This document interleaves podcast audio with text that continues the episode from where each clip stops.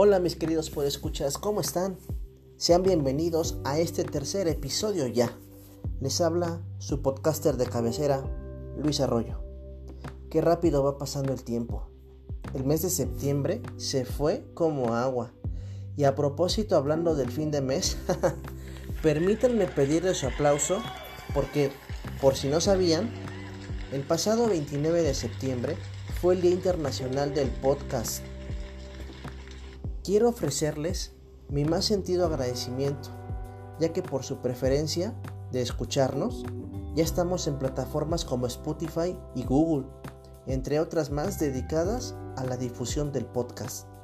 Espero que se encuentren de lo mejor.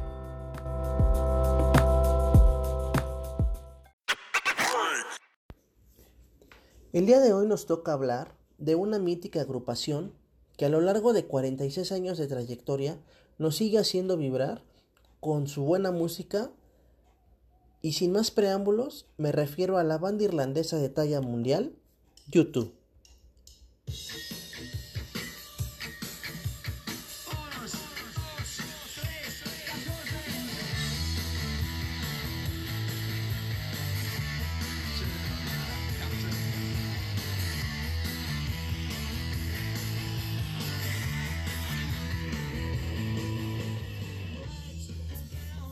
Ya sé, a lo mejor piensan que va siendo hora de dejar de hablar de agrupaciones que nacieron en esta isla europea. Pero este territorio ha dado tan buenos músicos que hoy día son referencia en el ámbito musical. Como por ejemplo los Beatles, Queen, Oasis y Pink Floyd, por nombrar solo algunas. Que resulta casi imposible no hablar de la influencia que representen las bandas de hoy en día. Pero entremos en tema. Esta banda irlandesa es originaria de Dublín. Esta banda se forma prácticamente en la escuela, en la Mount Temple Comprehensive School, cuando sus integrantes eran adolescentes y tenían un limitado conocimiento musical. Ahí Larry Mullen, quien es baterista de la banda y miembro fundador, colocó en el clásico tablón de anuncios de la escuela que estaba formando un grupo musical. En principio, convocó a los guitarristas. Ahí escogió a Dave Evans, que el mundo lo conocería mejor como The Edge. Fue el tercero y el último miembro en ingresar a la banda. Luego fue el turno de los bajistas, donde Adam Clayton se ganó el puesto por su contundente talento y experiencia. Y por último, tocó el turno de buscar la voz y segunda guitarra. Y ahí llegó el turno de Paul Hewson, que en principio, tocando la guitarra, dicen que lo hizo mal. Y en la voz, un tanto peor. Pero se quedó con el puesto. ¿Pero por qué? Pues, como comenta Larry, porque el cantante debía tener personalidad y él la tenía. ¿Cuánta razón tendría en los años posteriores? Paul más tarde se cambiaría el nombre a Bonovox, que en latín significa buena voz, y un poquito más tarde solamente Bono. A estas audiciones también acudiría el hermano de Diech, hablamos de Dick Evans, pero este abandonaría a la banda antes de hacer algo importante.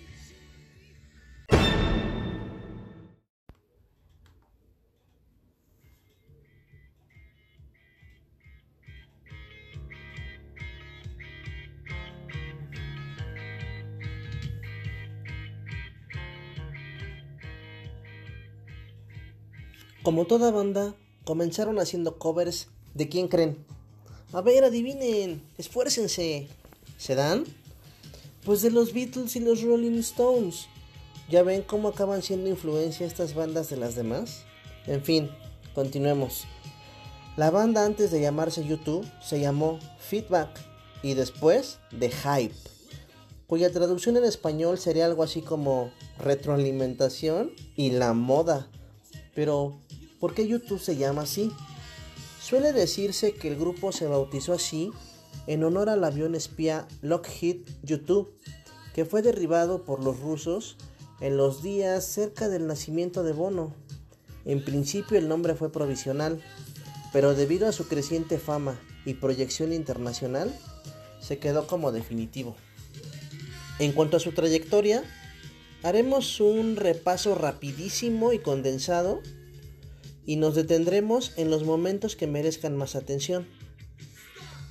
YouTube levantó vuelo en el año de 1978, en su último año de colegio, cuando ganaron un concurso de un señor llamado Paul McGuinness, quien era un millonario y fundador de la Principal Management Limited, una compañía que dirigía a artistas, quien obviamente dirigiría a la banda irlandesa hasta el año de 2013. En otoño del 79 graban su primer sencillo, YouTube 3, solo en Irlanda. Después empiezan a actuar en Inglaterra sin demasiado éxito. Con el sencillo Another Day, Island Records les haría un contrato en 1980 y bajo este sello discográfico lanzan su primer álbum de estudio llamado Boy. La canción más importante es I Will Follow, que es tocada en vivo aún en algunas de sus presentaciones y que fue remasterizada en el año de 2008. Al principio, YouTube se dio a conocer más como una banda en vivo que por su trayectoria discográfica, pues eran los teloneros de la banda conocida como Talking Heads.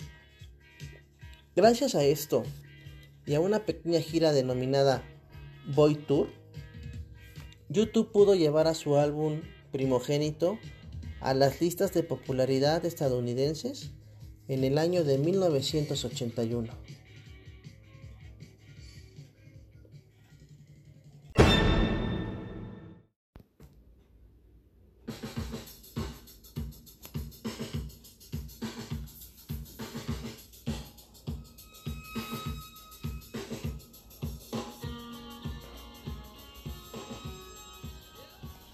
Con su segundo disco llamado October, la banda sufrió poco éxito, pero gracias a la dinámica de sacar disco tras disco, siempre se mantenían con algo entre manos. En 1983, con el álbum War, continúan con letras que cargaban firmes mensajes políticos. En él se incluyeron dos de las canciones más famosas del cuarteto, Sunday Bloody Sunday y New Year's Day.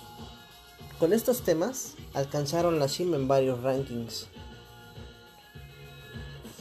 Durante el War Tour lanzaron el disco y el video titulado Under a Blood Red Sky, con lo que YouTube ya empezaba a revolucionar la manera de presentar un concierto en vivo. Después lanzaron en otoño de 1984 el álbum Unforgettable Fire, uno de los discos más revolucionarios de la banda donde adoptan un estilo distinto al de sus inicios, cargando a sus canciones de fracciones melódicas y explotando más que nunca la creatividad de su guitarra. The Edge hacía magia con su guitarra de verdad.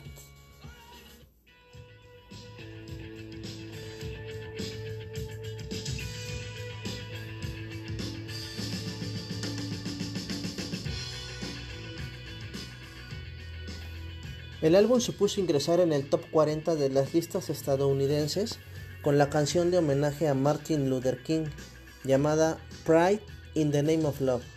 Una gran canción de esta agrupación, ¿no creen? En la década de los 80s, YouTube ya se había convertido en una de las bandas más exitosas sin llegar al estrellato.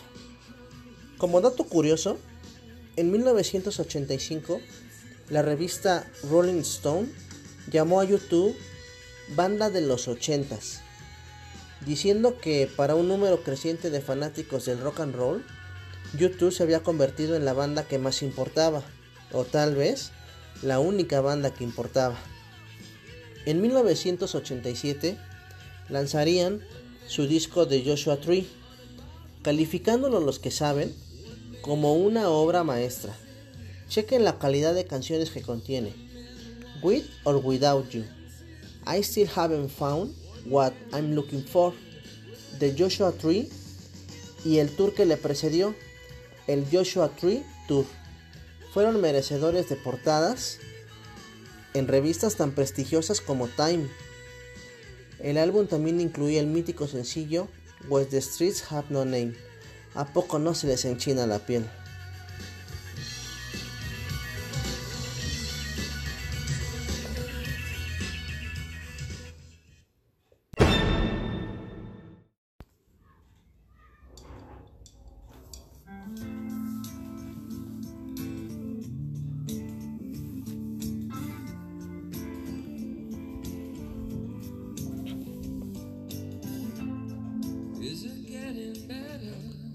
Después de realizar una de sus mejores giras, el Love Town Tour, el grupo se tomó un descanso de un par de años.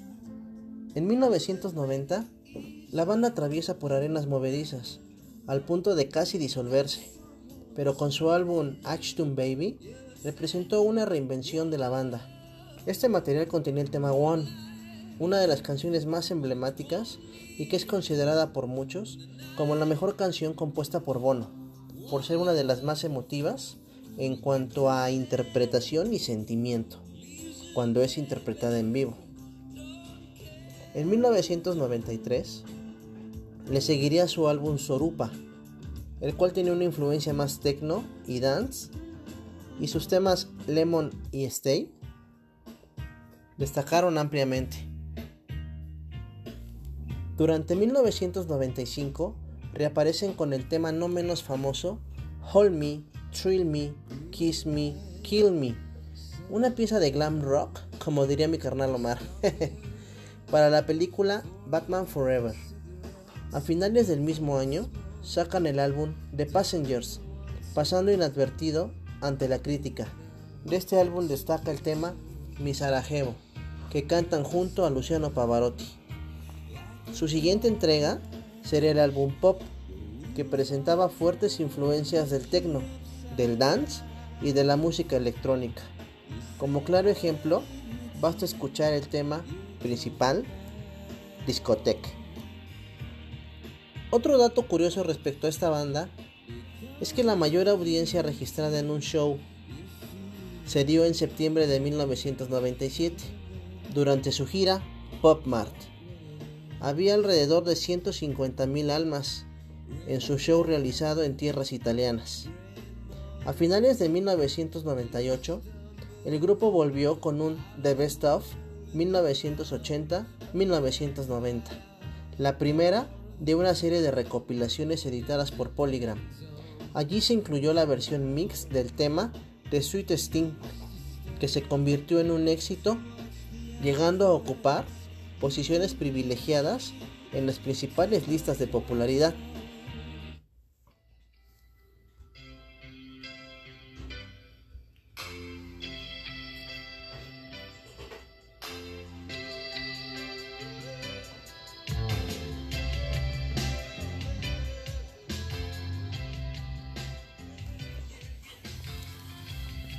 Como ven, esta agrupación da mucha tela de donde cortar. Como otro dato curioso, ahora de la voz principal Bono, déjenme contarles que su color favorito es el ámbar y habla inglés, italiano y español. Y también conoce algo de gaélico, un dialecto escocés. Continuando con su trayectoria, en el año 2000 lanzan All That You Can Leave Behind, con el que la banda volvió a su característico sonido de guitarras. En él se incluyen temas como Beautiful Day, que recibió un premio Grammy, también Walk On, Kite y Elevation. En el 2002 lanzaron un nuevo recopilatorio de su segunda década como banda, denominado The Best of 1990-2000. Allí se incluyó como promocional el sencillo The Electrical Storm, que se convirtió en un éxito durante ese año. Particularmente, los ritmos de este tema me transmiten mucha tranquilidad. Bueno, la versión mix de William Orbit. Chequen.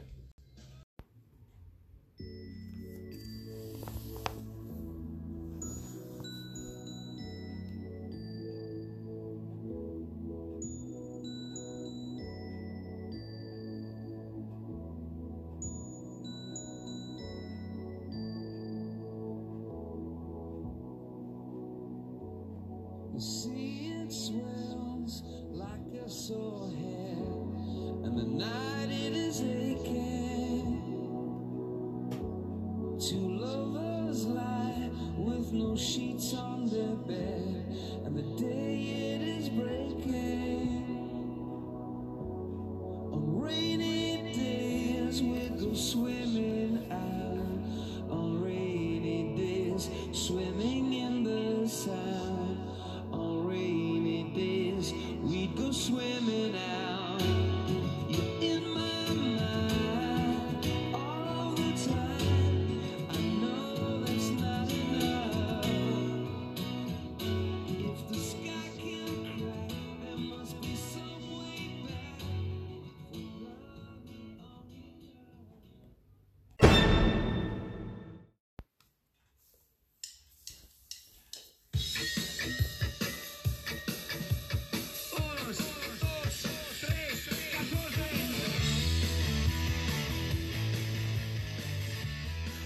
Finales de 2004, YouTube sacó a la luz su álbum How to Dismantle an Atomic Bomb, un disco de rock del que han extraído sencillos como Vértigo.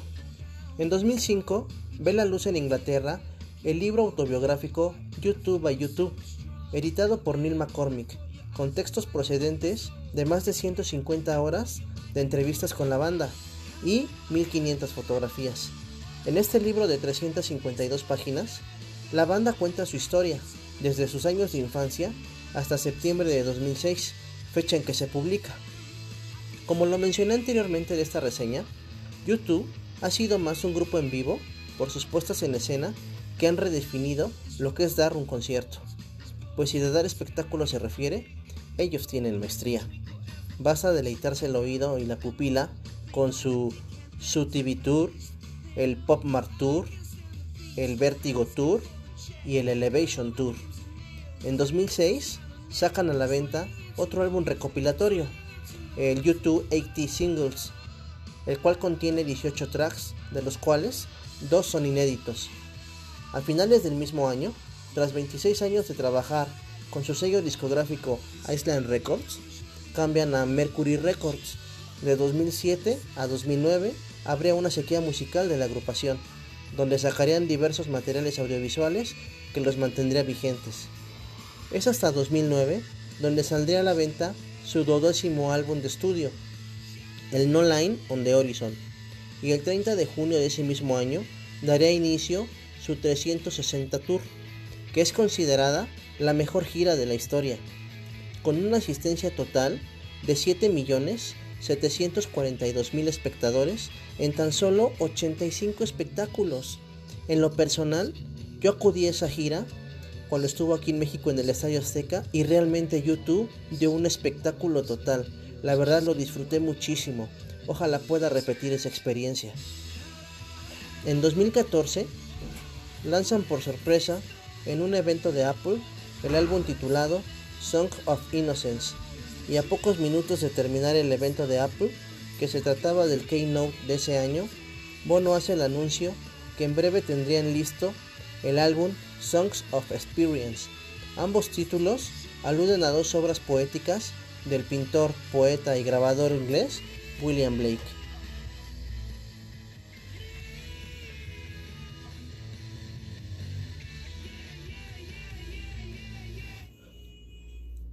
A principios de septiembre de 2017, YouTube desveló el primer single del álbum Song of Experience, la canción You Are the Best Thing About Me. Sí, tres años después, que es lanzado finalmente en formato de descarga digital, y el álbum completo hasta el primero de diciembre del mismo año. Al día siguiente de su publicación, este álbum se convierte en número uno mundial en iTunes.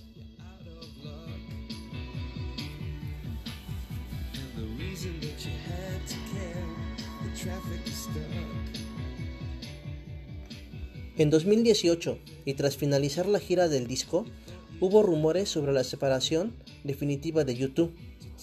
Sin embargo, en noviembre de 2019 vuelven a los escenarios con The Joshua Tree Tour 2019, que les lleva por Nueva Zelanda, Australia, Japón y por primera vez en su historia, Singapur, Corea del Sur, Filipinas y la India, para conmemorar el aniversario del disco.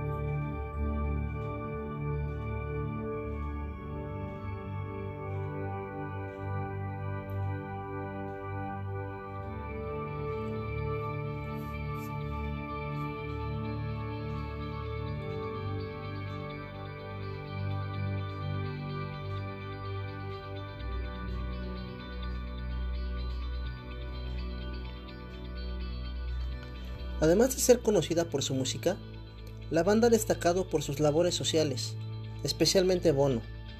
También su activismo los ha llevado a colaborar con distintas organizaciones como Amnistía Internacional y Greenpeace. Desde comienzos de 1980, los miembros de YouTube, como un grupo o individualmente, han colaborado con otros músicos, artistas, famosos y políticos para abordar las cuestiones relativas a la pobreza, la enfermedad y la injusticia social, consolidando el legado que aún sigue intacto hasta el día de hoy. YouTube sigue siendo una de las mejores bandas del mundo, de los supergrupos que existen hasta nuestros días de aquellos tiempos lejanos. Es una banda que sigue aguantando, persistiendo y aumentando su legado, que a diferencia de tener un gran nombre, nunca han dejado de trabajar y generar nueva música. Pues bien, mis podescuchas, hasta aquí llega este tercer episodio. Espero que hayan disfrutado tanto como yo de este viaje a través de la, trayectoria de esta banda fuera de serie. Si conoces a alguien que sea fan de esta banda y consideras que puede disfrutar de este recorrido que juntos realizamos, por favor compártele este podcast y deja que sea parte de esta familia que empieza a crecer en el Luisito Podcast. No dejes de escuchar mis demás episodios y nuevamente gracias por tu tiempo y espero nos escuchemos muy pronto. Mientras tanto, estamos en el viaje. Hasta pronto.